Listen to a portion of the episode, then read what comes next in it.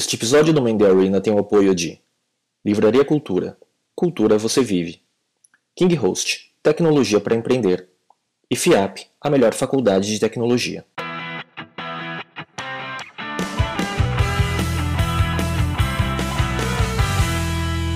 Olá, amigos. Esse é o Mendy Arena, um videocast sobre empreendedorismo e cultura digital. A gente está de volta aqui na Livraria Cultura do Shopping Guatemi em São Paulo. Eu sou o Léo Cuba. Eu sou o Enxê. Hoje temos o prazer de receber Guilherme Gomide, presidente da Agência Casa. Guilherme, obrigado pela sua presença hoje. Vamos conversar nosso, começar nosso bate-papo fazendo uma breve apresentação uh, do seu histórico profissional, por onde você passou e a gente sabe que você uh, teve a experiência de fundar 12 empresas nesse meio tempo, de ser sócio de algumas delas. Ah, legal. Queria, em primeiro lugar, agradecer a, a oportunidade, dizer que é um prazer estar aqui dividindo algumas experiências aí desses últimos quase 20 anos. bom, em primeiro lugar, eu, eu gosto até mais do termo empreendedor do que CEO. Eu acho que tem mais a ver com a minha, com o meu DNA. Né? Então, é, hoje eu comando é, um dos meus negócios que foi o que mais, digamos assim, é, apareceu aí em termos de, de, de tamanho no mercado, mas eu comecei lá atrás acho que muito inspirado pelo meu pai, que era na época executivo da IBM. Então, enfim, contato com computadores já desde, desde muito jovem, foi morar fora. É, eu lembro até hoje ele comprou um XT com monitor monocromático. Fósforo verde. Que é fósforo verde, né? E, e a diversão era digitar os trabalhos do colégio no WordStar, né? enfim. É, acho que isso me influenciou bastante. E ainda na faculdade eu abri minha primeira empresa, né? Até eu estava tava revendo aí algumas coisas depois que vocês me convidaram e, e você falou, pô, o que, que, você fez antes de empreender? Na verdade não tenho nem, nem carteira de trabalho, né? Então, eu só empreendi. Só né? empreendi, não, não, não, fiz mais nada a não ser isso. E, e daí a gente abriu, junto com meu pai e com meu primo, em 91, uma empresa que era especializada em fazer apresentações audiovisuais. Na época a gente fazia... Uhum. É, é, apresentação em transparência e slide para grandes empresas. Na época, Volvo, Bamerindos, o ex-HSPC lá em Curitiba. E disso acabou evoluindo para uma, uma produtora multimídia, né? A gente acabou, fazia é, catálogos em CD-ROMs, começou a fazer apresentação em PowerPoint, animada, né? Coisa super moderna naquela época. Enfim, fazia convenções assim para Volvo, para o HSPC, que na época nem era HSPC.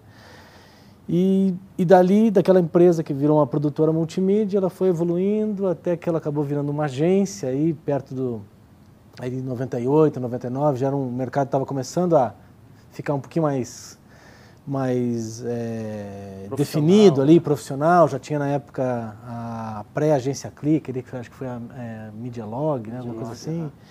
E ali eu comecei a, a, o projeto de transformar aquela produtora multimídia numa agência. Aí a gente acabou é, crescendo em Curitiba, começando a pegar alguns clientes em São Paulo.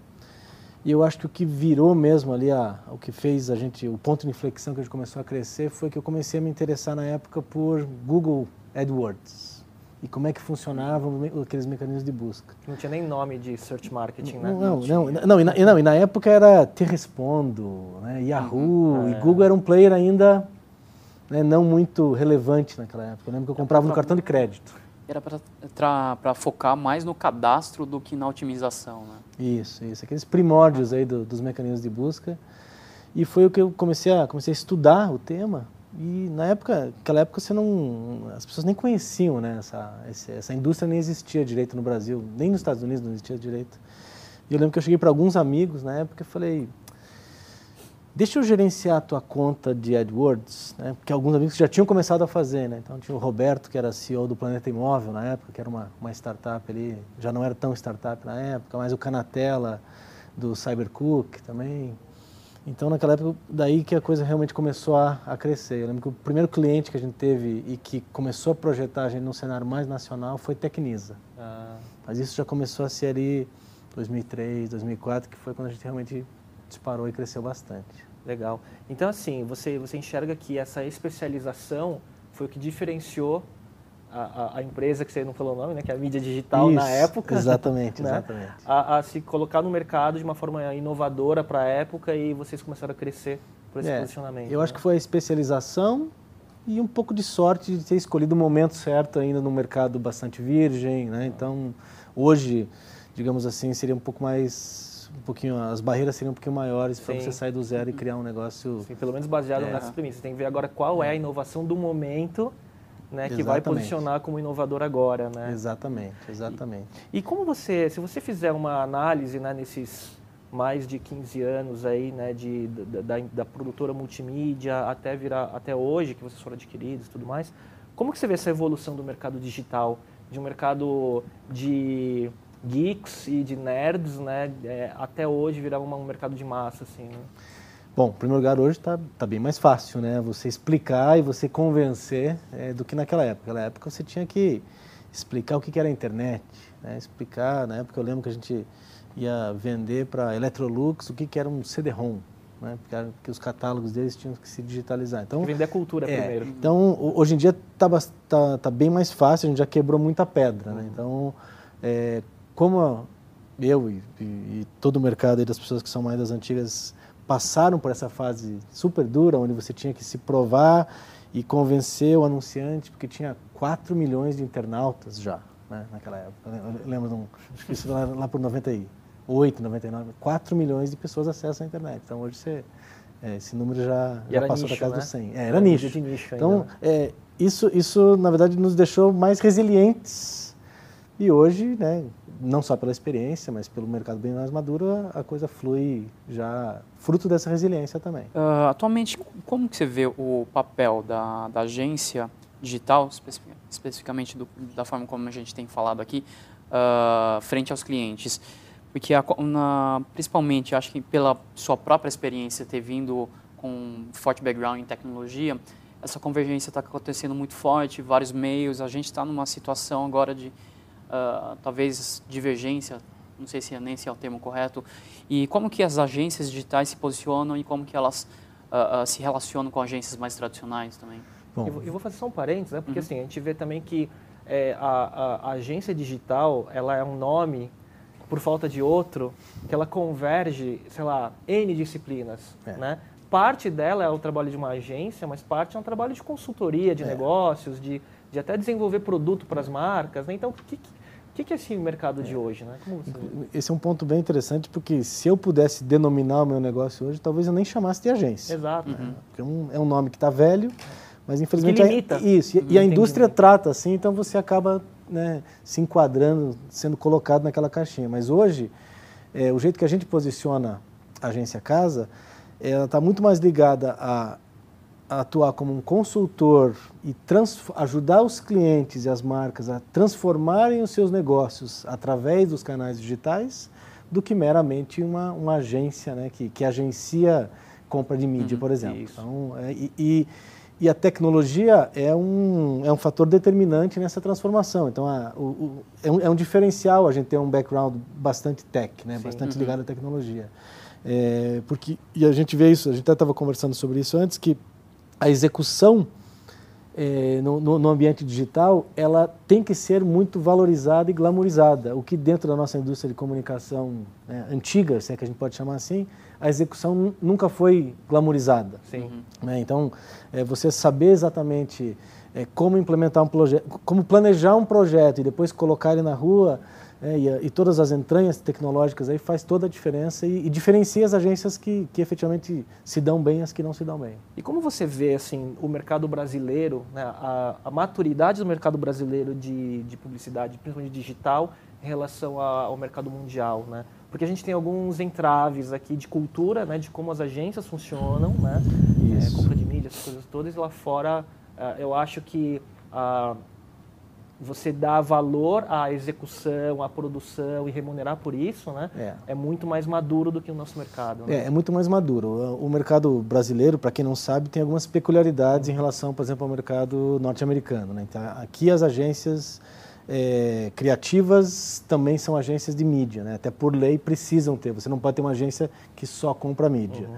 Então acho que isso, isso é bom por um lado, que dá massa crítica para as agências, mas por outro lado ele meio que distorce e mima as agências, né, no sentido de ser menos assertivo na forma de cobrar, na forma de executar o, né, o trabalho de produção digital, porque muitas vezes ele é subsidiado por mídia.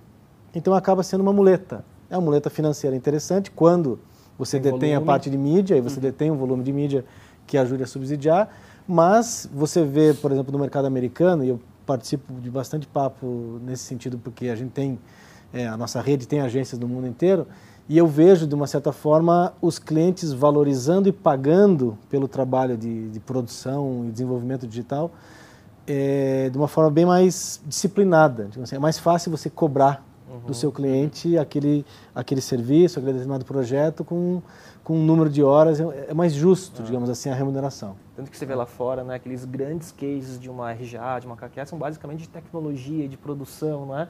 E não tanto de mídia. Né? Exatamente, né? exatamente. Então aqui a mídia ela joga a favor de um lado, mas por outro ela, ela distorce também. A gente, a gente olha então por, por esse aspecto, apesar de não querer chamar de, de agência, ou não ser o termo correto, é, uh, ela é uma empresa de prestação de serviço. E isso gera características na própria gestão e principalmente porque é muito baseado em talentos. É.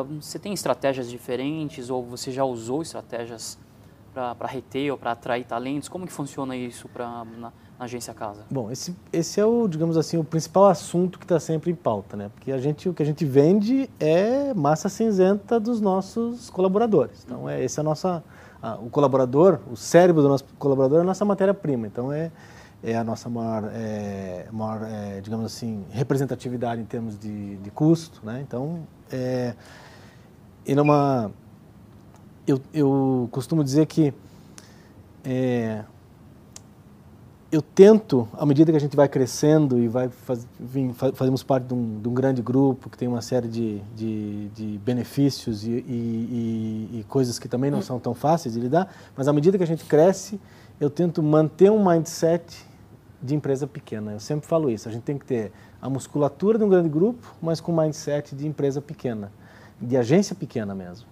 Então, é proximidade com as pessoas, transparência.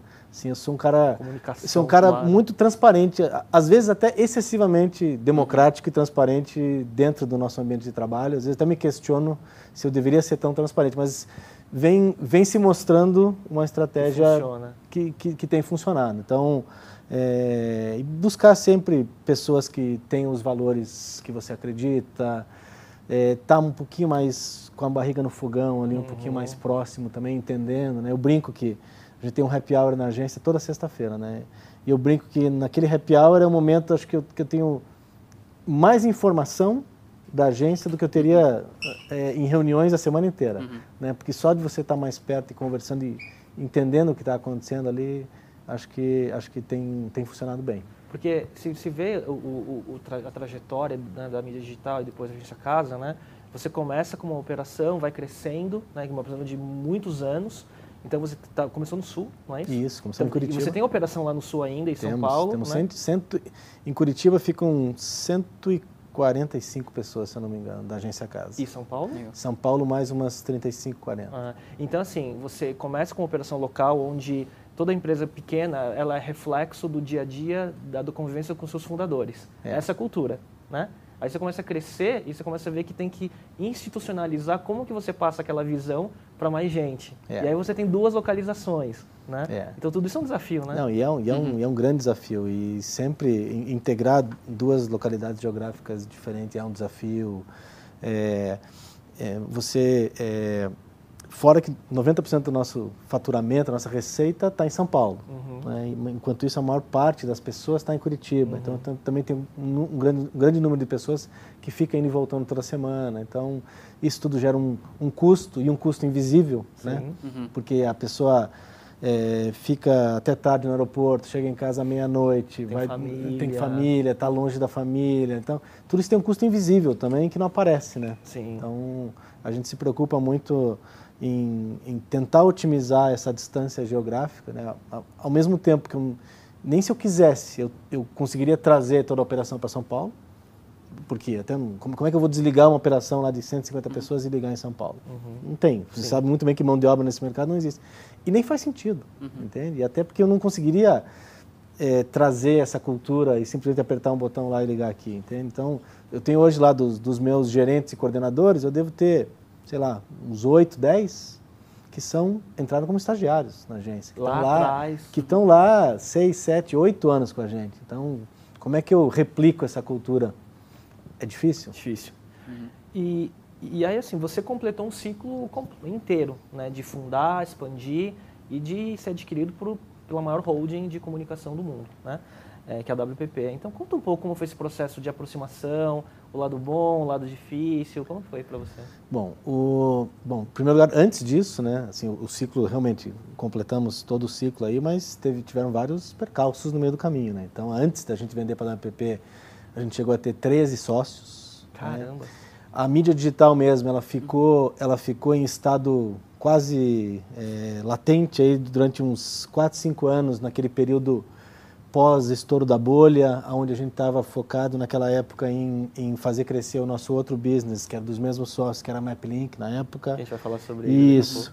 Então, tiveram vários percalços aí, que é onde a gente, eh, eu acabei comprando a participação de alguns sócios no meio do caminho, entrou um sócio investidor. quase uma também. cooperativa, né? É quase uma cooperativa, 13 sócios.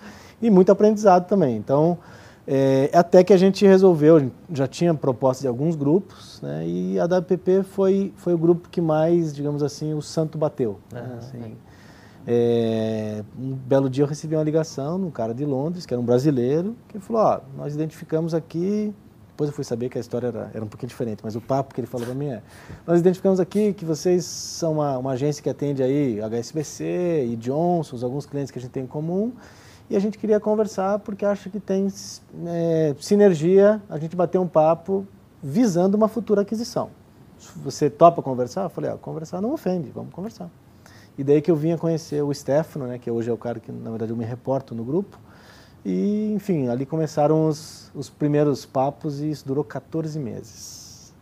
Até, que, até o dia que a gente assinou. E, era, e, e antes dessa primeira abordagem deles, era parte do plano você ter, é, ter consolidação, ser adquirido? Era parte do plano. Porque o negócio, sendo muito franco, o negócio vai crescendo. A gente já tinha passado por uma crise, compra e venda de participação de outros sócios.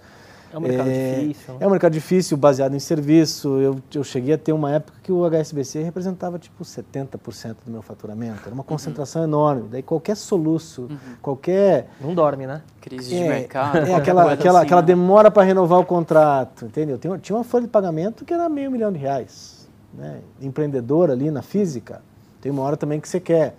Você começa a sentir dificuldade em crescer o teu negócio de uma forma independente, né? Porque, Porque as e- margens, e, né? organicamente você está sempre brigando com com a força comercial, com o lobby dos grandes grupos, com o alinhamento global de É contas. que nesse tamanho você precisa de mais musculatura, né? Exatamente. E daí e também você passa, passa a correr um risco como empre- empreendedor também que nem todo mundo tem estômago. Né? Então estava numa época ali que aquela época que o cliente a- atrasa dois meses para pagar por causa de problemas que trocou o RP dele e você tem Aí- que tirar todas as suas economias do banco e botar botar no, na conta da empresa porque porque para não pagar juros de cheque, cheque especial. Então chegou um momento onde estrategicamente fazia sentido e para os empreendedores também fazia sentido. Uhum.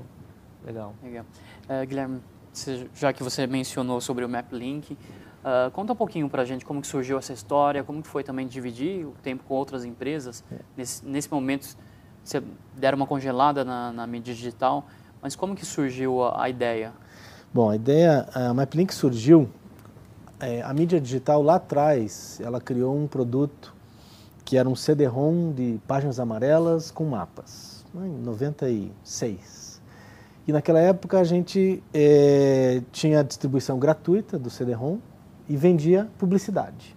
Então era um produto que meio que descolou da produtora naquela época e começou a ganhar vida própria e teve o UOL como um grande parceiro, que naquela época o UOL distribuía aqueles CD de CDs acesso, de né? kit ac- eh, acesso à internet.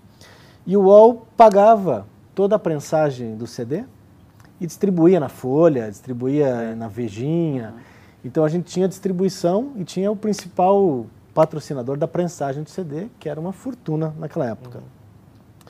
E o nosso produto, ele gerava a maior conversão para o universo online naquela época. Porque ele era um produto que tinha uso recorrente. Então as pessoas... Naquela época não existia Google Maps, não existia nem, nem o MapLink ainda, que veio a surgir justamente nessa época, que o UOL criou uma área chamada UOL Ventures, que acabou investindo em oito empresas Na época foi o Cybercook, CarSale, Turismo Net, criou meio que uma incubadora. E a gente foi uma empresa incubada lá, porque desse produto, inspirado muito no MapQuest naquela época, eles falaram, vamos criar um MapQuest brasileiro. E acabaram investindo aí alguns milhões numa startup que a gente montou. Aí nessa época eles falaram, ó, só que essa agência que vocês têm aqui, tem que tirar de lado. É distração. Daí a gente pegou quatro pessoas de confiança e falaram, vocês ganharam 40% dessa agência.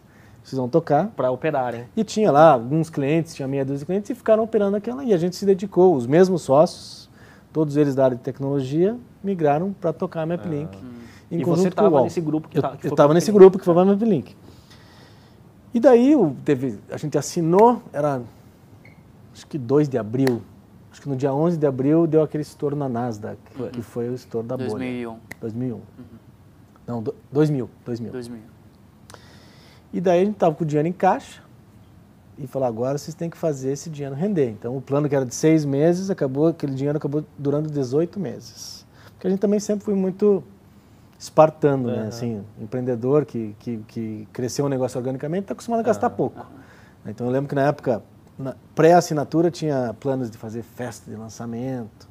Aí depois da crise, falei, não, chega, ninguém vai fazer festa de lançamento, nós vamos, nós vamos fazer aqui, ó, vamos boteco da esquina aqui, brindamos e acabou. E daí aquele dinheiro acabou durando, é, durando 18 meses. E, enfim, essa é uma história é, cheia de peculiaridades. Primeiro porque o mercado que a gente queria atacar, alguns anos depois, foi o mercado que o Google Maps acabou entrando. Uhum. Então, originalmente era aquele mercado. Então, a gente teve que reinventar até o propósito da empresa, que virou, virou uma empresa muito mais B2B, B2B oriented né? né? Uhum. do que para o consumidor final. E a outra coisa que foi um, um golpe de sorte, que eu acho que que é legal também admitir os golpes de sorte, é que o UOL resolveu abrir capital naquela época. Então, as empresas que estavam indo meio mal, ou não estavam gerando caixa, ou não tinham grandes perspectivas, o UOL meio que abriu mão. Então, ele Cedeu devolveu para os empreendedores. Uhum. Cedeu 100% do equity para nós. Uhum. Para limpar um pouco. É, para exatamente. no IPO deles. Exatamente, exatamente. Então, a gente acabou ganhando de presente de volta a empresa que eles investiram. Então, isso foi um golpe de sorte e, mas faz parte, né? E daí depois a gente acabou fundindo com o principal concorrente, que era o Apontador, em 2007, acho, se eu não me engano. E eu ainda conduzi essa fusão durante seis meses, até a gente, enfim, fazer todo o ajuste da fusão. E depois falei, ó... Então foram minha... sete anos que você ficou lá. Foram sete anos tocando a agência em paralelo. Por mais que os meus sócios tocassem, uhum. A gente também ia conquistando um cliente aqui, foi na época que a gente conquistou Tecnisa. Uhum. Então eu tocava os dois business, na verdade um terceiro business também depois que veio, que foi de GPS, que a gente acabou naquele boom dos GPS aí, antes dos smartphones se proliferarem para esse mercado. E a gente tinha na época uma, três empresas que já tinham um faturamento relevante, mas a gente, os mesmos sócios se dividiam entre as três. Uhum. Até que chegou um momento onde a gente teve que escolher ali quais que a gente tinha mais afinidade e meio que fizemos uma divisão e uma compra de, de, de, participações. de, participações. uma troca de participações. Alguns venderam, alguns trocaram. Mas pelo, que... pelo caminho do, da, de como seus negócios foram indo, é, você teve essa diversificação, mas depois foi consolidando tudo. Isso. E aí você, depois que fundiu com o apontador, você foi com foco total na agência. Isso. Daí, daí eu entreguei a gestão, na verdade, para os outros sócios do apontador eu falei, eu preciso focar na agência porque é o meu negócio que mais cresce, é o meu negócio que mais depende de mim, é o negócio que eu sou a cara dele para os clientes, principalmente para os clientes em São Paulo, né? E, e, daí foco total na agência. Então daí ainda durou uns três anos até que a gente veio a vender para a WPP em 2010. Legal, uhum. legal. E recentemente, só fazendo um parênteses, é, agora passou por uma nova venda, né, de, de, de controle, né, o apontador Maplink. Isso, né? a Maplink acabou de alguns sócios é, venderam 100% das suas ações, entre, entre eles eu, acabei saindo do apontador, e a Móvel, né, do, da Naspers, comprou aí o controle e aportou mais um dinheiro ainda para para é, consolidar com as operações dele aí. Acho que foi uma, uma bela atacada, acho que é uma, uma empresa que tem um futuro bem promissor. Legal. Legal. E como que você vê essa, esse movimento de consolidação, principalmente no, no mercado mobile? imagino que é o mercado da, da própria móvel. Isso. Os serviços que eles estão entrando e, e outros eventuais uh, uh, negócios como o próprio iFood.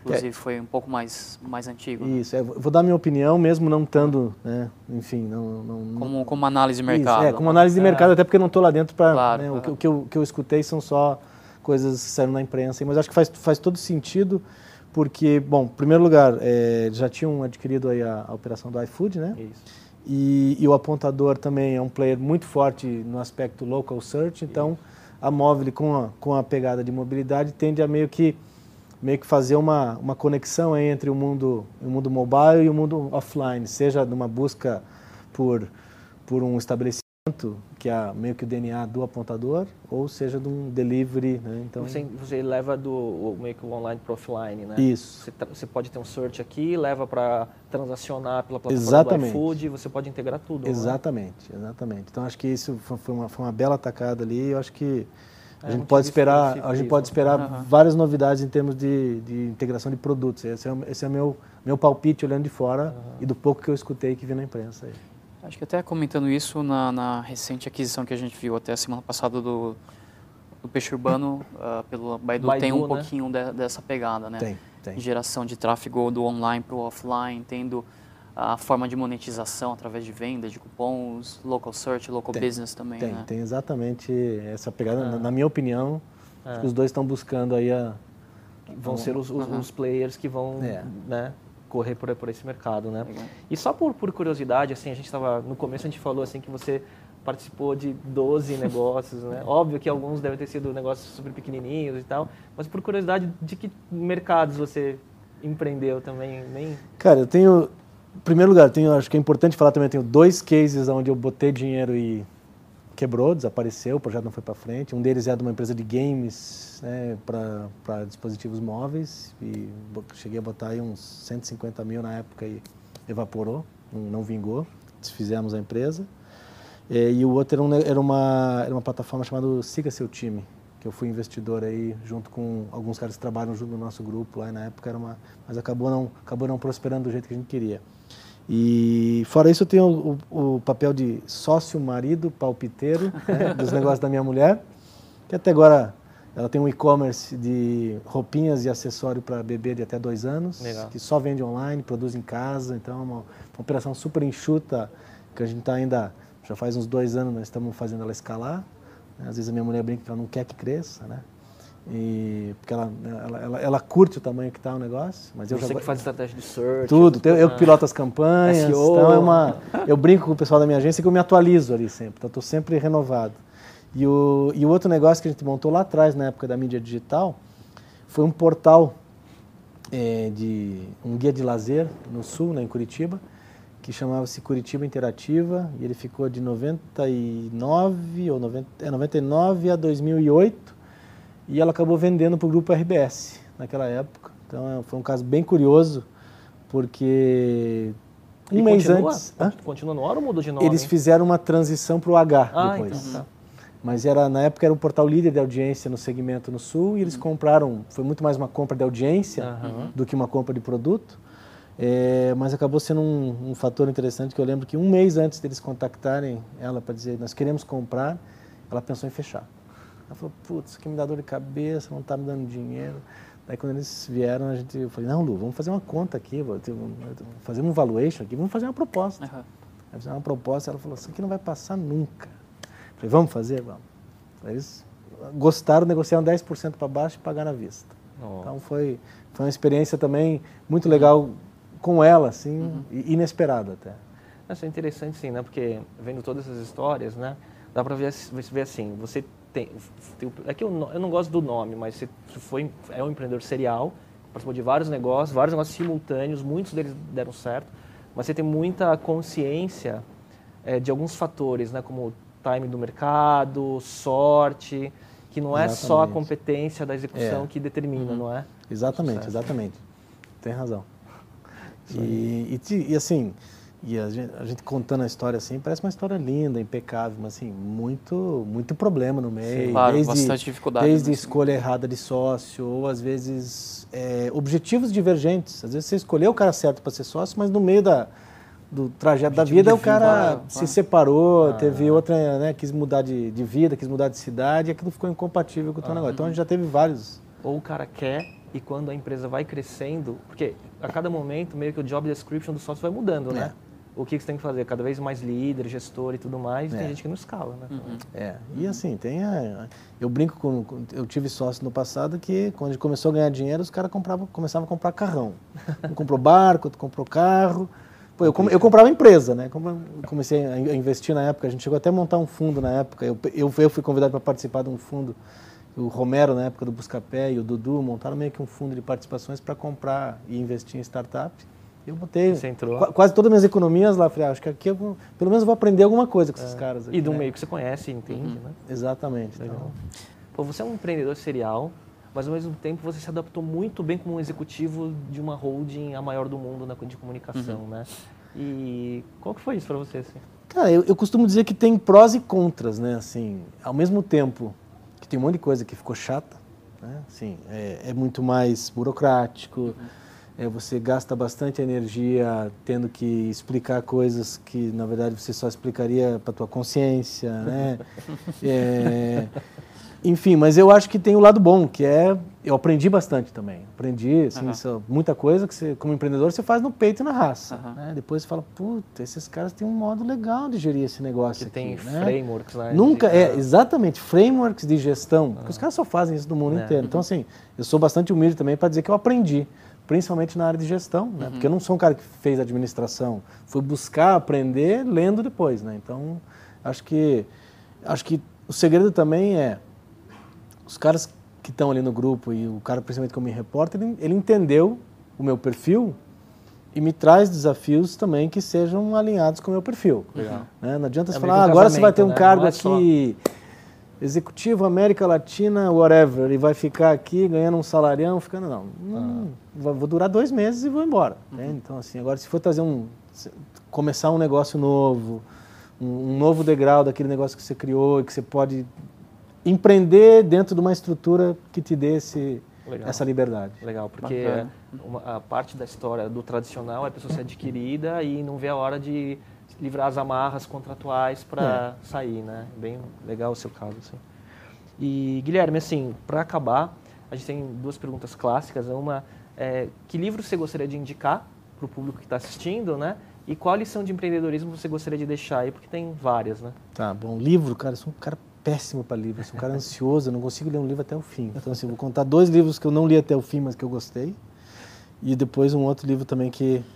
É, acho que um livro legal que, que todo empreendedor devia ler é aquele que foi escrito em 1937, do Dale Carnegie, que chama-se Como Influenciar, Amigos. É, como, influenciar, como, como Ganhar Fazer Amigos, e Influenciar Pessoas. né? Sim, é um livro atemporal Ah. que né, te, te, te traz aqueles people skills que muitas vezes o empreendedor tem um, um talento de tecnologia, um talento de gestão de projeto da porta para dentro, mas não- às vezes não sabe. Então acho que esse é um livro legal. É, biografia do Steve Jobs também bastante fantástico. curiosa e, e- e vale a pena. E um livro que eu li recentemente que eu gostei, que tem um livro de esporte, porque eu, eu era meio gorducho, né? Bastante gorducho e acabei entrando no triatlon e, e gostei de um livro que chama-se é, I'm Here to Win, que é a, é a história de um cara que fez, é, que foi campeão do Ironman no Havaí duas vezes e ele conta toda a história de como ele botou aquilo na cabeça, foi para lá em 2002, foi um fiasco total, porque ele chegou falando na imprensa que queria ganhar e foi um fiasco. Passou mal no meio da prova, teve que ser retirado por ambulância e depois ele ficou sete anos tentando e mostra toda a consistência de treino. Então tem vários paralelos com o empreendedorismo e com a vida executiva que acho que são bons, Legal, são bons ensinamentos aí. legal. E, a lição? E a lição do empreendedorismo, assim, eu, eu tenho uma coisa que eu falo sempre, que é a vida é uma maratona, não é um tiro de 100 metros. né? Então, às vezes, você tem que perder um pouquinho aqui, olhando lá na frente o que você vai ter de benefício. Então, não queira buscar o imediatismo, ganhar bastante dinheiro rápido numa vez só, não entre por caminhos errados. É, né? Várias vezes na minha vida passaram falcatruas na minha frente que era só eu pular dentro do barco. né? Então, é, a vida é uma maratona, não é um tiro de 100 metros. Muito bom. Muito bem. Essa é a lição de quem está fazendo. Tá né? fazendo e passou Tá por dando certo, várias, né? né? Talvez poderia ter dado mais certo se eu, se eu, se eu tivesse mais no, Não, no sprint dos a 100 metros, vale mas, mais, né? mas tá dando certo. Guilherme, obrigado pela presença. Foi uma, uma aula em 30 e poucos minutos ou 40. Eu E- que agradeço a oportunidade, muito legal. Obrigado. e Obrigado, A gente volta Guilherme. no próximo episódio. Valeu.